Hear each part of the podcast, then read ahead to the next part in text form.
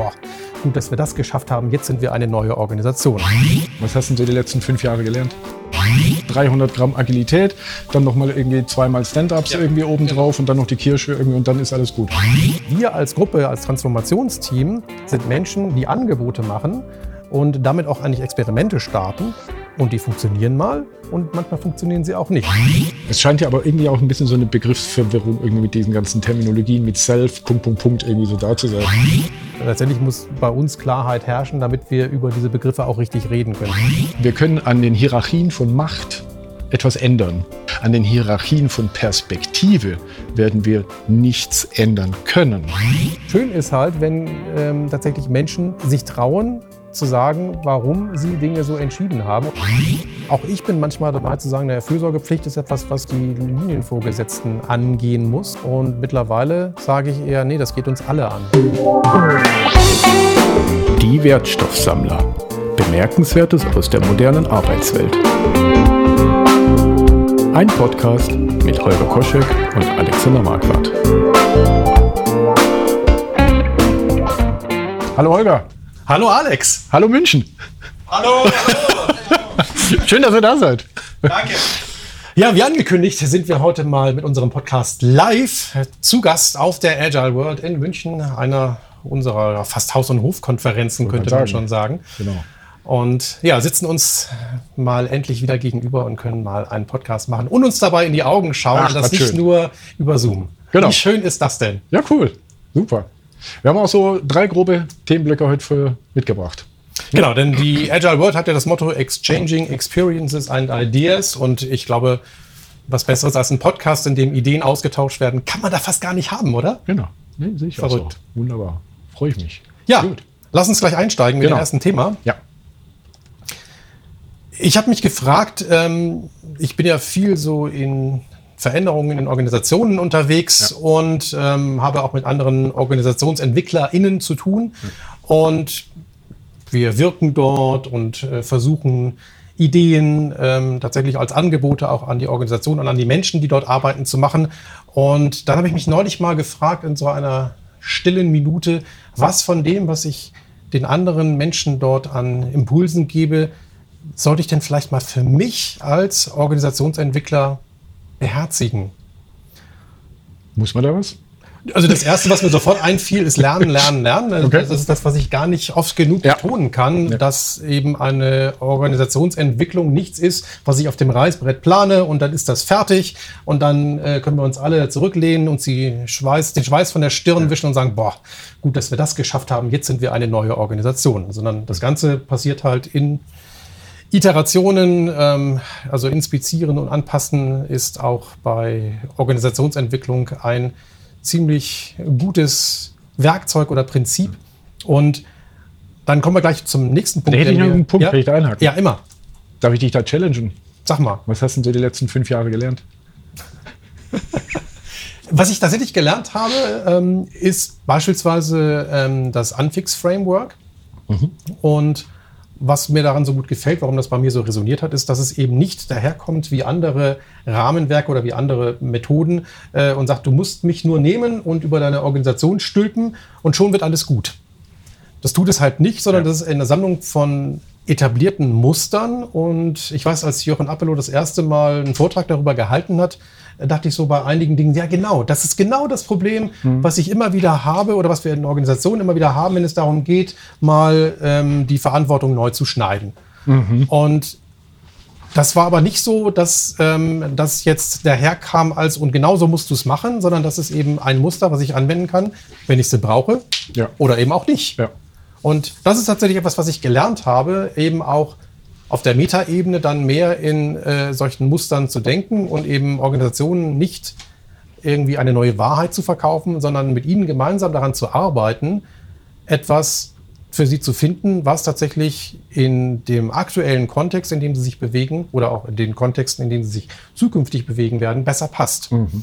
Also anders als diese Backanleitungen, die ja manchmal gerne so gefordert werden, irgendwie genau. so 300 Gramm Agilität, dann nochmal irgendwie zweimal Stand-Ups ja, irgendwie oben genau. drauf und dann noch die Kirsche irgendwie und dann ist alles gut. Genau, ein Scrum Master vielleicht noch dazu, ja. so, ne, wenn man noch genug Zeit und Geld hat genau. und schon läuft alles gut. Ähm, Der Nachteil dabei ist, ähm, ich bin ja als Externer an solchen Unternehmen unterwegs, dass ich eben nicht mit Patentrezepten ums Eck komme. Ne? Also heißt, ich kann eigentlich nur dahin gehen und sagen, pass auf, ich habe mal so ein paar Ideen, aber ihr müsst schon noch mitdenken.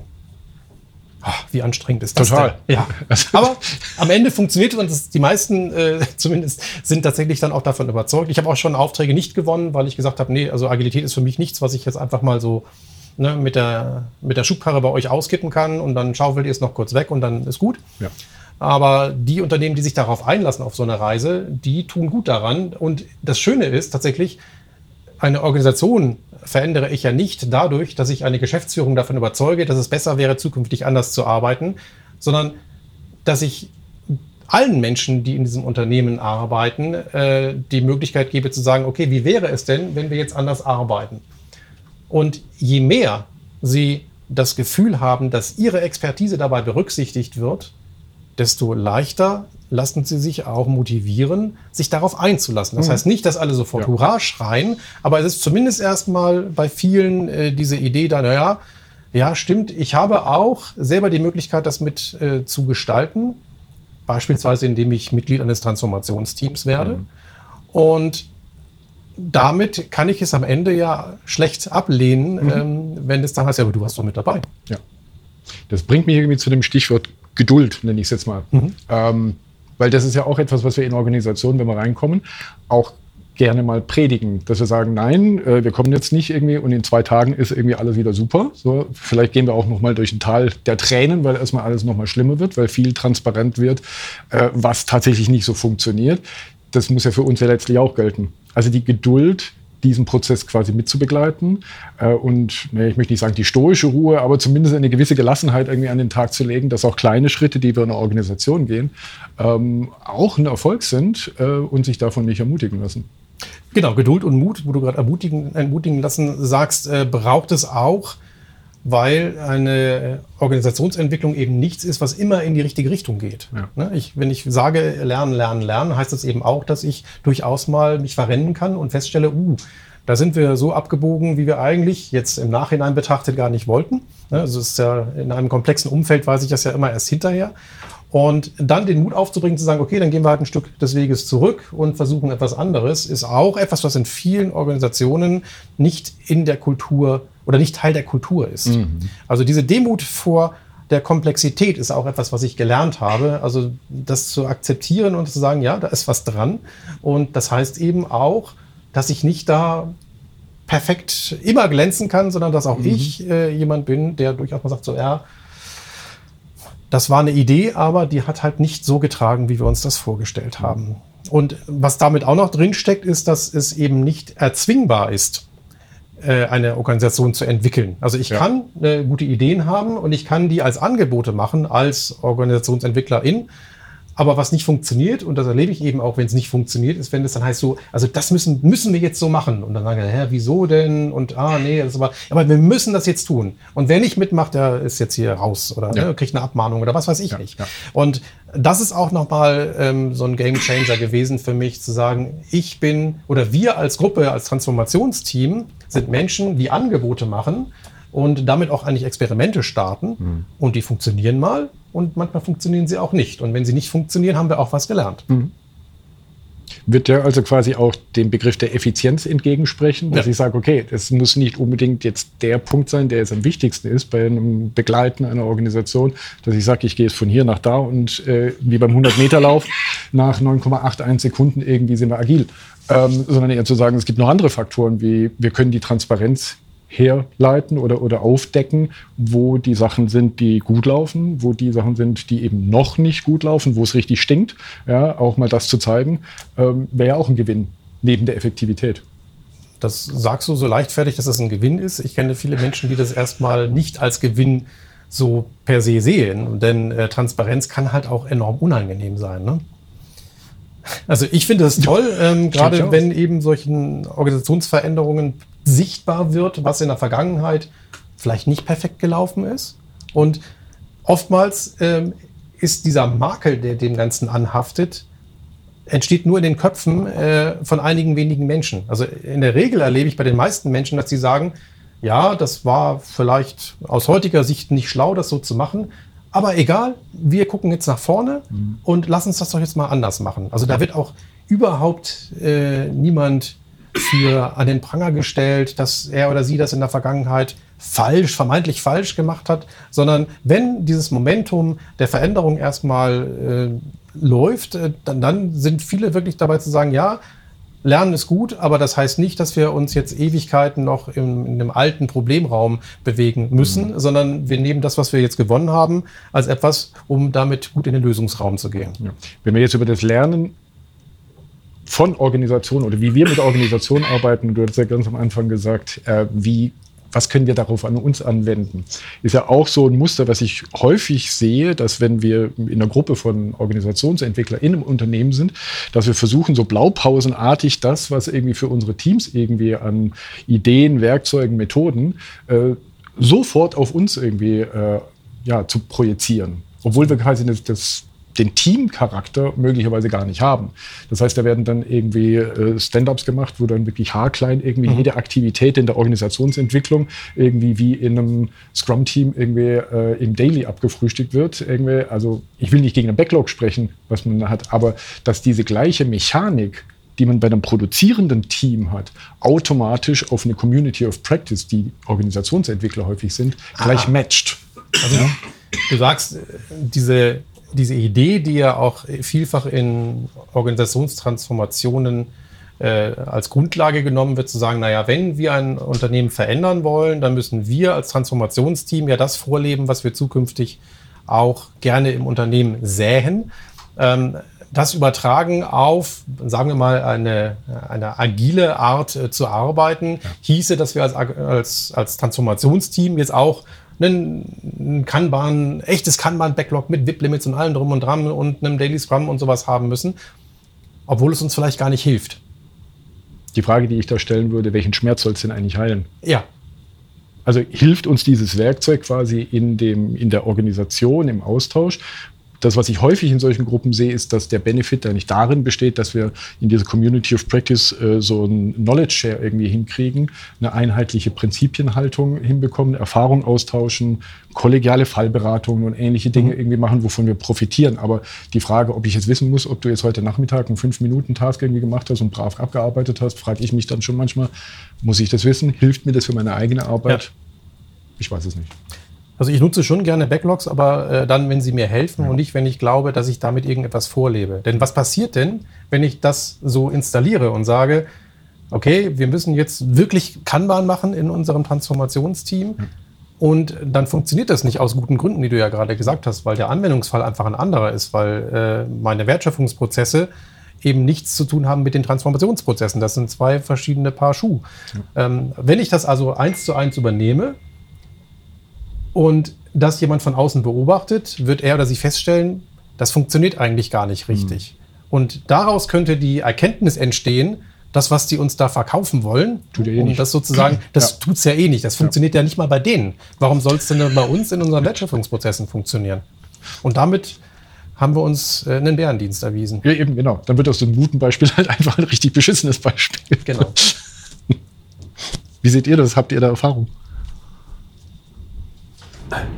Wir, wir skramisieren ja überall. Ach so, okay. Ja, auch, auch, auch wenn es ein Service-Team zum Beispiel ist, das ja. kann, kann mhm. nach Scrum arbeiten kann, aber das muss takten, das muss ausliefern, ja, völlig hirnrissig, aber wir haben halt nur dieses Modell, dann muss alles das Modell machen. Genau.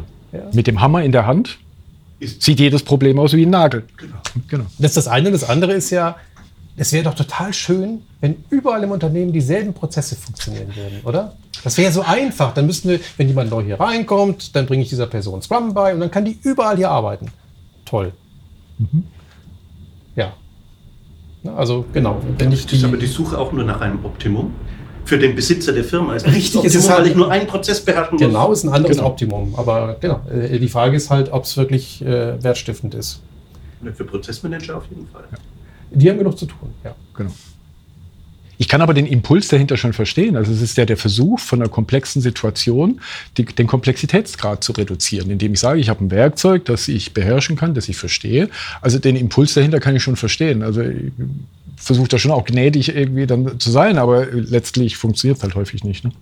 das erinnert mich an die Keynote, die wir heute Morgen gehört haben, wo ähm, auch nochmal zitiert wurde von Jeff Bezos, der, also nicht selber, aber in seiner Entwicklungsabteilung, ähm, äh, wo es um die, die Amazon Cloud ging, ähm, es ja dieses Architekturprinzip gibt, dass alles, was dort gebaut wird, als Service gebaut werden muss, der über eine klar definierte Schnittstelle nach außen aufrufbar ist oder von außen aufrufbar ist wo es aber völlig egal ist, wie das Ding im Inneren tickt. Mhm. Und das ist eigentlich vergleichbar. Ne? Wenn ich jedem Team gestatten würde, zu entscheiden, wie es im Inneren tickt, aber festlege, dass die Schnittstellen zwischen den einzelnen Teams standardisiert sind oder zumindest so sind, dass ich alle Bedürfnisse, und es gibt ja viele Bedürfnisse an solche Teams, äh, dass alle diese Bedürfnisse einigermaßen befriedigt werden dürfen. Also von der wertschöpfenden Zusammenarbeit bis hin vielleicht ähm, auch zu so etwas wie Controlling,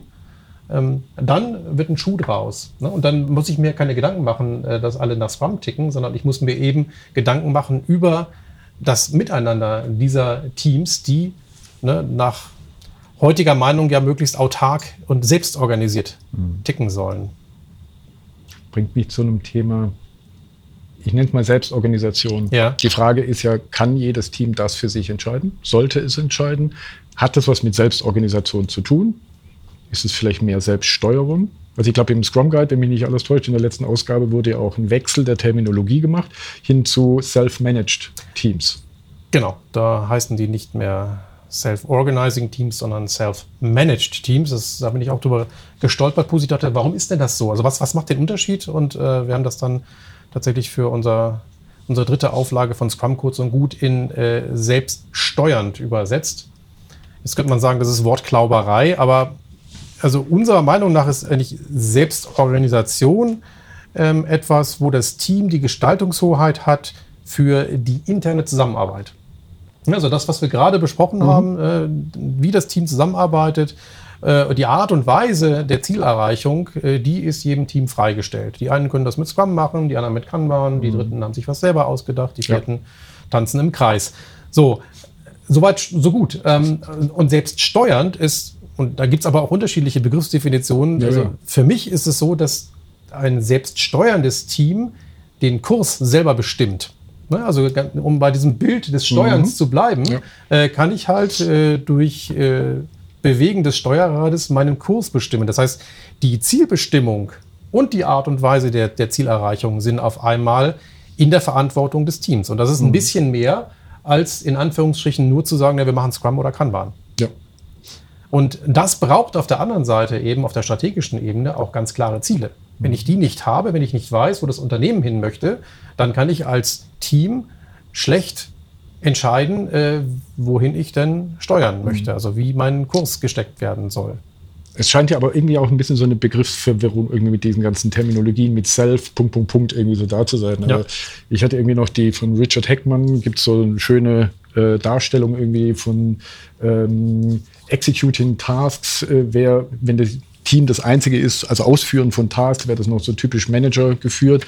Dann gibt es aber auch so Self-Managed, Self-Design, Self-Governance.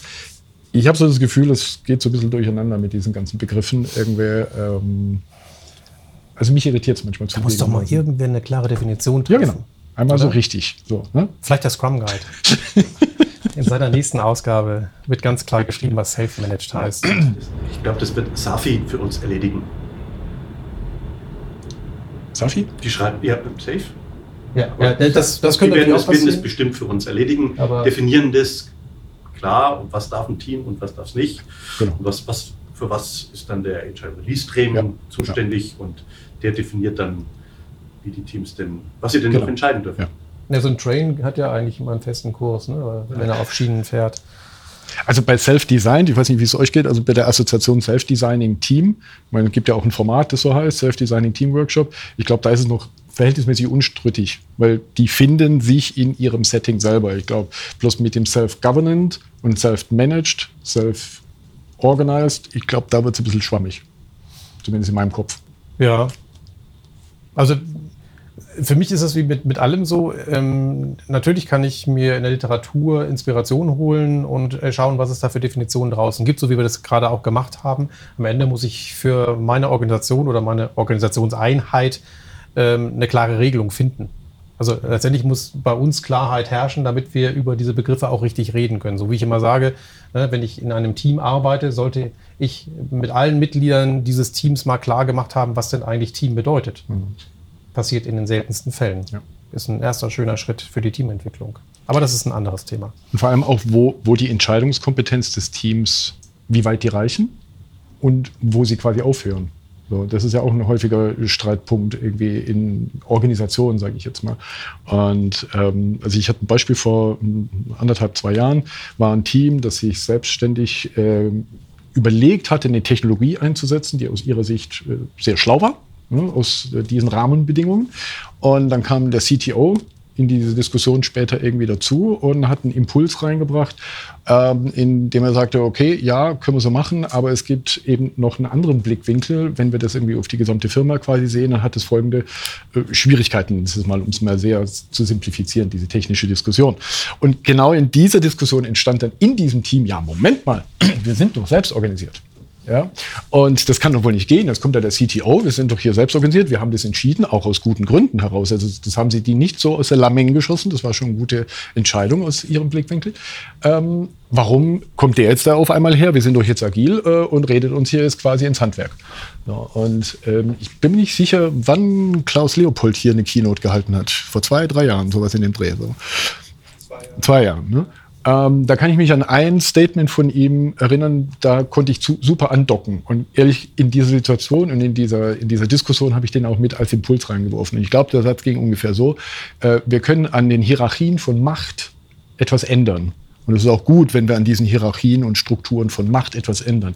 An den Hierarchien von Perspektive werden wir nichts ändern können. Also sprich, in diesem Beispiel, von, das ich jetzt gerade skizziert habe, kam ja nicht der CTO rein und sagt, hallo, ich bin der CTO und ich bestimme jetzt irgendwie, wir nehmen jetzt Technologie A und nicht B, sondern er hat einen Ausblick gegeben, warum aus seiner Perspektive heraus, nämlich die für die Firma wirkend, die Entscheidung vielleicht keine gute ist. Und damit hat er eine Perspektivendarstellung quasi gemacht, die ihm, ich möchte nicht sagen obliegt, aber die, wo er die Möglichkeit hatte, diese zu übersehen, qua Kommunikation mit anderen Teams zum Beispiel oder außenrum, ähm, die das Team für sich nicht haben konnte in diesem Moment. Und da konnte ich unheimlich viel mit anfangen, was der Klaus damals irgendwie so gesagt hat. Und ähm, das hat diese Situation auch ein bisschen beruhigt in, dieser, in diesem Moment. Aber nur, weil du es explizit gemacht ja, hast. Und das ist der Punkt, ja. das erlebe ich auch, wenn ich äh, mit Führungskräften gerade in so Organisationsveränderungen arbeite, dass ich dann oft äh, höre, ja, Ne, wir, wir, sind uns unserer neuen Rolle schon bewusst, dass wir Impulsgeber sind, dass wir RatgeberInnen sind und trotzdem wird alles, was wir sagen, immer noch als Befehl oder ne, in Stein gemeißelt oder was auch immer aufgenommen. Also diese, diese Rolle, die hm, wir haben ja, wollen, ja, ja, die wird noch gar nicht angenommen. Mhm, und genau. die Frage ist, was wir tun können. Sag ich, ne, ihr könnt das halt immer wieder nur transparent machen. Ähm, das ist mühsam zu sagen, ja, und das, was ich jetzt gerade gesagt habe, das gebe ich jetzt hier rein, das ist ein Impuls, das ist eine Idee, aber ihr könnt auch andere Ideen haben und äh, macht damit, was ihr wollt. In dem Falle mit der, mit der anderen Perspektive ähm, ist es vielleicht was anderes. Also es mhm. kann ja auch von Fall zu Fall unterschiedlich sein. Ja, also ich kann mal ja. eben einen guten Rat reingeben, mal kann ich aber auch sagen, und das passiert äh, auch, naja, aufgrund meiner etwas einer breiteren Sicht auf das Ganze, ähm, habe ich jetzt hier eine, eine, einen, einen Fallstrick erkannt und damit ihr da nicht reinläuft, sollt ihr das so nicht tun. Mhm. Ja. Also da ist dann schon was Direktives mit drin, was, wie ich finde, ähm, durchaus auch passieren darf mhm. in Führung. Und Führung muss ja nicht immer nur hierarchisch sein, sondern das kann bei lateraler Führung genauso sein. Wenn ich eben in einem konkreten Problem eine Architekten, eine Architektin habe, die einfach gewisse Situationen schon mal erlebt hat und ja. äh, ein Team kommt plötzlich auf eine Idee, wo sie sagt, so, huh, das hat in, in einer ähnlichen Situation äh, nicht funktioniert. Das heißt natürlich nicht, dass es hier auch nicht funktionieren muss. Aber wenn sie da eben einen, einen, guten Grund hat, warum das dann anders gemacht werden sollte, dann darf das gesagt werden und dann ist es auch schlau, wenn so ein Team darauf hört mhm. und ich sage, hey, wir sind aber jetzt selbst gesteuert und selbst organisiert und wir können das entscheiden. Ja, könnt mhm. ihr, aber es steht nirgends geschrieben, dass man nicht auch die vernünftige Entscheidung treffen ja. darf. Du hast gerade das Wort Führung gesagt. Ja. Ja. ja. Muss man nicht manchmal einen Kompromiss eingehen? Also wir haben da einen Clash zwischen, sagen wir mal, Management und Teams. Mhm. Und dass man einen Kompromiss eingehen, um überhaupt im Arbeit zu kommen. Das heißt, nicht 100% selbst äh, befähigt oder selbststeuernde Team. Das also was, was ich gerne sage, ist, ein Team soll einen angemessenen Entscheidungsspielraum haben. Und angemessen ist halt zu definieren, aber darum geht es letztendlich. Es geht nicht darum, dass ein Team alles entscheiden darf, und ein Team soll auch nicht nichts entscheiden dürfen. Aber der Entscheidungsspielraum, den das Team hat, der muss eben auch so groß oder klein sein, dass das Team den überhaupt auch ausfüllen kann. Also es nützt es mir, wenn ich jetzt ähm, ein Team von Menschen habe, die frisch von der Uni kommen und die sollen jetzt plötzlich äh, strategische Entscheidungen von großer Tragweite treffen. Das wird in den wenigsten Fällen wirklich gut funktionieren, weil sie das gar nicht so weit überblicken können. Also ihnen fehlt die Erfahrung, ihnen fehlt tatsächlich auch die Verankerung im Unternehmen. Also manchmal ist es ja auch hilfreich zu wissen, was in der Vergangenheit schon mal war ähm, und ähm, auch die Menschen im Unternehmen zu kennen. All das fehlt ihnen und deswegen können sie gewisse Entscheidungen schlicht nicht treffen.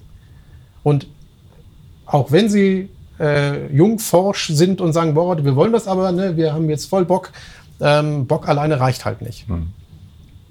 Ja, aber der entscheidende Ansatz ist ja, ähm, das Management setzt ja das nicht um, sondern die Teams arbeiten ja für den Erfolg. Also da ist für mich ein zweischneidiges Schwert, mhm. muss ich ganz ehrlich sagen. Mhm. Und ich finde es ganz wichtig, dass ähm, Mitarbeitenden in dem Entscheidungsprozess deutlich eingebunden werden und nicht nur Management entscheidet. Da ist für mich die, die Schnittstelle zwischen genau. Lower, Higher und ganz normale Mitarbeitenden. Äh, mhm. Das ja. ist so den Ansatz, den ich kenne. Und auch die Manager haben Themen, die wahrscheinlich nicht in der Tiefe von Button-up entscheiden werden können. Demzufolge mhm. ist dieser Prozess total wichtig mhm. für beide. Also ein kollaborativer Prozess ist sicherlich äh, das, was in den meisten Fällen am schlauesten ist. Ja. Ähm, niedrigschwellig empfehle ich Führungskräften, Entscheidungen, die sie treffen, zu begründen. Denn das bleibt oft aus. Da wird entschieden und alle fragen sich, hä, wieso Warum? das denn? Verstehe ich nicht. Was soll denn der mhm. Quatsch? Habe ich selber erlebt. ja, wo dann mir irgendeine so Entscheidung äh, vorgelegt wurde und ich so, was soll das? So, und das wird nicht erklärt. Mhm. Ich hatte das Glück, dass ich am Anfang meines Berufslebens äh, in einem Projekt war, wo ich dann manchmal mit dem Projektleiter abends noch irgendwie geklönt habe und dann hat er mir Geschichten erzählt und Hintergrundwissen gegeben, wo ich auf einmal dachte, ach so, deswegen hat er so entschieden. Und dann konnte ich am nächsten Tag, wenn dann die Kolleginnen und Kollegen ins Büro kamen und sagten, oh, was soll der Mist jetzt wieder, konnte ich immerhin sagen, da gibt es einen guten Grund für. Ich kann ihn euch jetzt nicht sagen, weil er halt mir vertraulich genannt wurde. Aber, ne, und äh, schön ist halt, wenn ähm, tatsächlich Menschen sich trauen, zu sagen, warum sie Dinge so entschieden haben. Und dann kommt nämlich das, was du gerade gesagt hast, oft zustande. Dann ist das eine Einladung zu sagen, okay, ähm, jetzt habe ich das verstanden, aber habt ihr dann auch Folgendes bedacht? Ne? Und dann kommt dieses Expertenwissen, was eben oftmals in den Teams vorhanden ist, baut aber dann auf äh, der Erklärung der Entscheidung auf. Und das macht einen großen Unterschied. Hm. Vorhin hattest du das Wort Führung in den Mund genommen. Jo. Was wären denn für uns Führungsmaximen, wenn ich es jetzt mal in einem agilen Kontext? Fragt mich ein angehender Coach. ja, die Coaching-Haltung. Ne? Ja.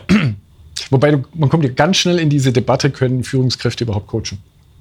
Oder sollten sie es? Haben sie überhaupt nicht, ob sie es können, per, also kognitiv, ob sie es können, ob sie überhaupt qua Definition in der Lage sind, diese coachende Grundhaltung effektiv zu leben, weil sie sind ja nun mal nicht lateral führend von der Seite. Sie sind ja häufig direktiv. Eine definiere Führungskraft, ja. Also ja, ja. Ähm, genau, für mich ist eine laterale Führungskraft eben auch eine Führungskraft und daneben habe ich dann äh, noch Menschen mit Personalverantwortung. Ja. Da würde ich mich wundern, wenn diese Person nur coacht. Ja? Also manchmal erwarten halt äh, die Menschen, die tatsächlich äh, geführt werden, auch eine Beratung, also einen Rat oder ne, ein Mentoring mhm. und äh, andere Dinge. Und wenn ich dann immer nur coache, dann kann es sein, dass die Menschen, die ich da führe, mindestens verwirrt sind. Ja. So. Genau. Und bei einer, bei einer lateralen Führung, also wenn ich eben in die fachliche Führung gehe, dann äh, wird von mir eben auch erwartet, dass meine Expertise, meine Erfahrung mich dazu bringt, dass ich eben Empfehlungen geben kann, äh, beratend tätig mhm. bin oder vielleicht auch mal eine Entscheidung treffe. Ja. ja? Also und es wäre schon ein bisschen schräg, wenn ich dann so als äh, irgendwie Softwarearchitekt äh, Silberrücken äh, mich dann hinstelle und sage, ja, also für diese äh, architektonische Entscheidung, was würdet ihr denn sagen? ja? Oder versetzt euch mal, versetzt euch mal in meine Lage. Wie würdet ihr denn ja jetzt vielleicht entscheiden? Okay. Ja, das ist Theater. Das ist Coaching-Theater für mich. Ja. Ne, habe ich äh, tatsächlich neulich auch mal erlebt und habe das dann auch so genannt. Ähm, das, also ne, dann wird versucht, mit den Methoden des Coachings irgendetwas zu erreichen, mhm. äh, ohne dass der Rahmen dafür gegeben ist. Ja, klar. So, und, dann, und auch also diese Ergebnisoffenheit. Hm? Also wenn ich natürlich jetzt jemand habe, der auch in einer, ich nenne es jetzt mal die Rolle PO, äh, da ist die Frage, kann ich da sagen, ich, hab, ich erwarte von dieser Person eine Ergebnisoffenheit, während ich auf der anderen Seite ja sage, die hat irgendwie Verantwortung für Return of Invest. Schwierige Haltung irgendwie an der Stelle. Also ja. da, da, weiß ich nicht, da beißt sich halt auf, schlicht und ergreifend. Ähm, da kann ich nicht ergebnisoffen sein. Ja. Also letztlich letztens mit einem, mit einem Tribe-Lead irgendwie genau diese Diskussion irgendwie gehabt. Und er hat gesagt, ja, also das, was mit lateraler Führung finde ich super, aber ergebnisoffen kann ich gar nicht sein, weil ich selber die Erwartungshaltung bekomme, irgendwie, dass manche Ergebnisse irgendwie so und so auszusehen haben. Mhm. Also Ergebnis wäre dann. Also ein fachlich-technisches, äh, ja, genau. Also zieloffen ja. würde ich jetzt auch sagen, ist nicht gut so als, ja. als Führungskraft. Ähm, aber Offenheit für den Weg dahin könnte ich haben. Ne? Dann mhm. sind wir wieder bei ja. dem selbststeuernden Team. Genau. Ich gebe das Ziel vor und das äh, Team sagt halt, fragt sich halt, gehe ich links rum oder rechts rum oder so. Ne? Also wie, genau. wie bereise ich dieses. Ja. Das wäre dann ein bisschen so dieses Management bei Directives, äh, bei Objectives, Entschuldigung. Das hatten wir, das wisst ihr vielleicht oder auch nicht. Äh, das hatten wir vor zwei, drei Podcast-Folgen, glaube ich, mal genau. auseinander ja, Diese Rahmenbedingungen und Ziele vorzugeben, genau. äh, da klar zu sein. Genau, wir hatten es vorhin geschrieben, also Fürsorgepflicht ist etwas, was zumindest bei Führungskräften eine große Rolle spielt, äh, die eben Personalverantwortung haben. Ja. Äh, ich frage mich, ob das wirklich auf diese Personengruppe beschränkt sein sollte. Oder ob wir dieses Wort Fürsorgepflicht nicht mal ganz, ganz ernst nehmen und uns fragen, also achten wir wirklich ausreichend auf unsere Kolleginnen und Kollegen? Ich habe gestern Abend erfahren, äh, dass ein Mensch, mit dem ich vor vielen, vielen Jahren, tatsächlich sogar hier in München ähm, in einem Projekt zusammengearbeitet habe, dass der im Wesentlichen an Überarbeitung gestorben ist. Und das hat mir zu denken gegeben. Und da habe ich mich auch gefragt, habe ich immer bisher oder bis heute eigentlich darauf geachtet, wie es meinen Kolleginnen und Kollegen geht? Habe ich sie gefragt? Habe ich ihnen Hilfe angeboten? Auch ich bin manchmal dabei zu sagen, naja, Fürsorgepflicht ist etwas, was die Linienvorgesetzten angehen muss. Mhm, ja, klar. Und mittlerweile sage ich eher, nee, das geht uns alle an. Da haben wir alle eine Verantwortung. Das könnte ja auch in den Diskussionsstrang von vorher mit der Selbstorganisation, Selbstverantwortung ja auch letztlich mhm. mit rein. Also könnte das auch eine, ein moralischer Anspruch sein, wenn ich in einem selbstorganisierten Team bin, dass wir auch aufeinander aufpassen.